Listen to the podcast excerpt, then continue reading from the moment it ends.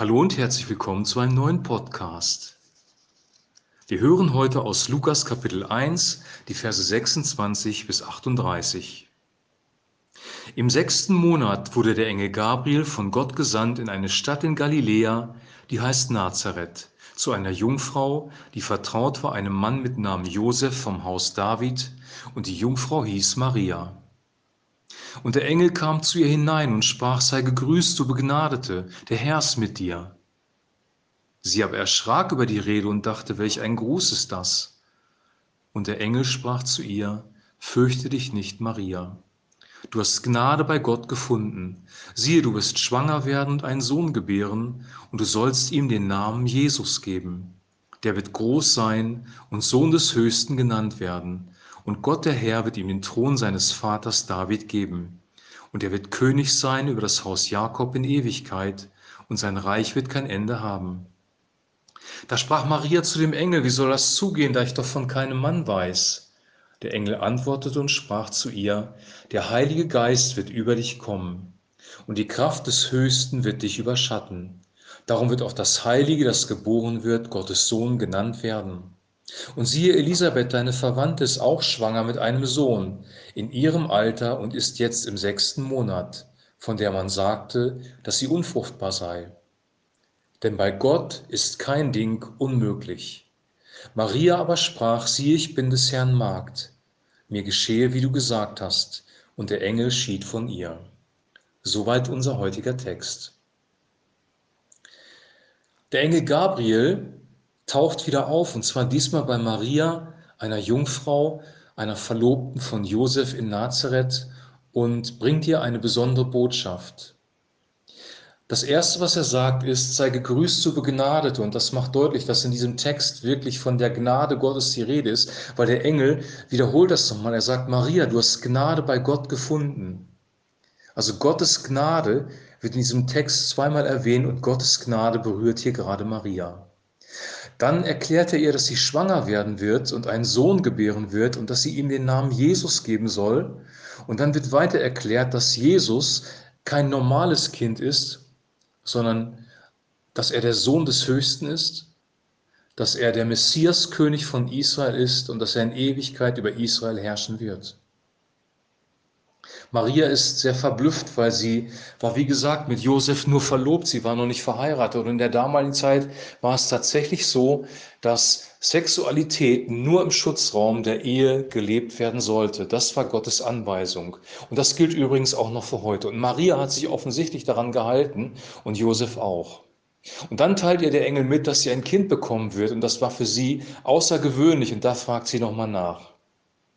Dann erklärt der Engel, was da passieren soll, nämlich dass der Heilige Geist auf Maria kommt und das Kind in ihr zeugt, das Kind zum Leben bringt. Die Kraft des Höchsten wird dich überschatten. Das ist eine sehr, sehr ungewöhnliche Botschaft gewesen, auch für Maria. Und das war in der damaligen Zeit natürlich schwierig und musste auch dann Josef im Traum von einem Engel nochmal erklärt werden, weil für das Umfeld bedeutete das, wenn eine verlobte Frau, die noch nicht verheiratet war, plötzlich schwanger wird, dass sie außerehelichen Geschlechtsverkehr hatte und im Zweifel sogar ihren Mann betrogen hatte. Das war für Maria eine große Herausforderung. Wir lesen zwar von der Gnade Gottes, aber es war für Maria auch eine sehr, sehr große Herausforderung, ähm, das wirklich anzunehmen. Dieser Text macht sehr, sehr klar deutlich, weil das auch immer wieder diskutiert wird, dass Maria wirklich Jungfrau war. Viele sagen ja, dieses Wort Jungfrau kann auch mit junger Frau übersetzt werden. Das stimmt auch. Aber die Bedeutung ist trotzdem eine unverheiratete Frau, die noch keine Sexualität mit einem Mann hatte. Sie war tatsächlich Jungfrau. Und obwohl diese Situation sehr skurril war, wahrscheinlich auch für sie und sie das erstmal verarbeiten musste, sagt sie trotzdem sofort, und das macht sie wirklich aus, siehe, ich bin des Herrn Magd, mir geschehe, wie du gesagt hast. Siehe, ich bin des Herrn Magd, mir geschehe, wie du gesagt hast. Gott kommt mit seiner ganzen Gnade, begegnet Maria durch eine Engelbegegnung und Maria reagiert mit Hingabe an Gott. Sie hätte auch das Ganze hinterfragen können und ähm, sagen können, ich bin nicht die Richtige, ich habe Angst davor jetzt, vor dem, was andere Menschen darüber sagen. Sie hätte auch anders reagieren können, aber sie reagiert mit Hingabe und sagt, siehe, ich bin des Herrn Magd, die, mir geschehe nach deinem Willen. Wenn wir das auf uns übertragen, müssen wir uns selber auch die Frage stellen, wir beten immer im Vater unser, dein Reich komme und dein Wille geschehe. Ähm, und wenn es um gute Dinge geht, wie die Gnade und die Güte Gottes, die in unser Leben kommen soll, dann meinen wir das sicherlich auch so. Aber was ist, wenn Gott uns herausfordert, wenn er uns einen schwierigen Auftrag gibt oder wenn das Wort Gottes Dinge sagt, die uns vielleicht nicht in den Kram passen, die nicht in unsere Gesellschaft reinpassen? Wie zum Beispiel, dass Reinheit vor der Ehe ein wichtiges Gut ist, was ja hier diese Bibelstelle auch aussagt.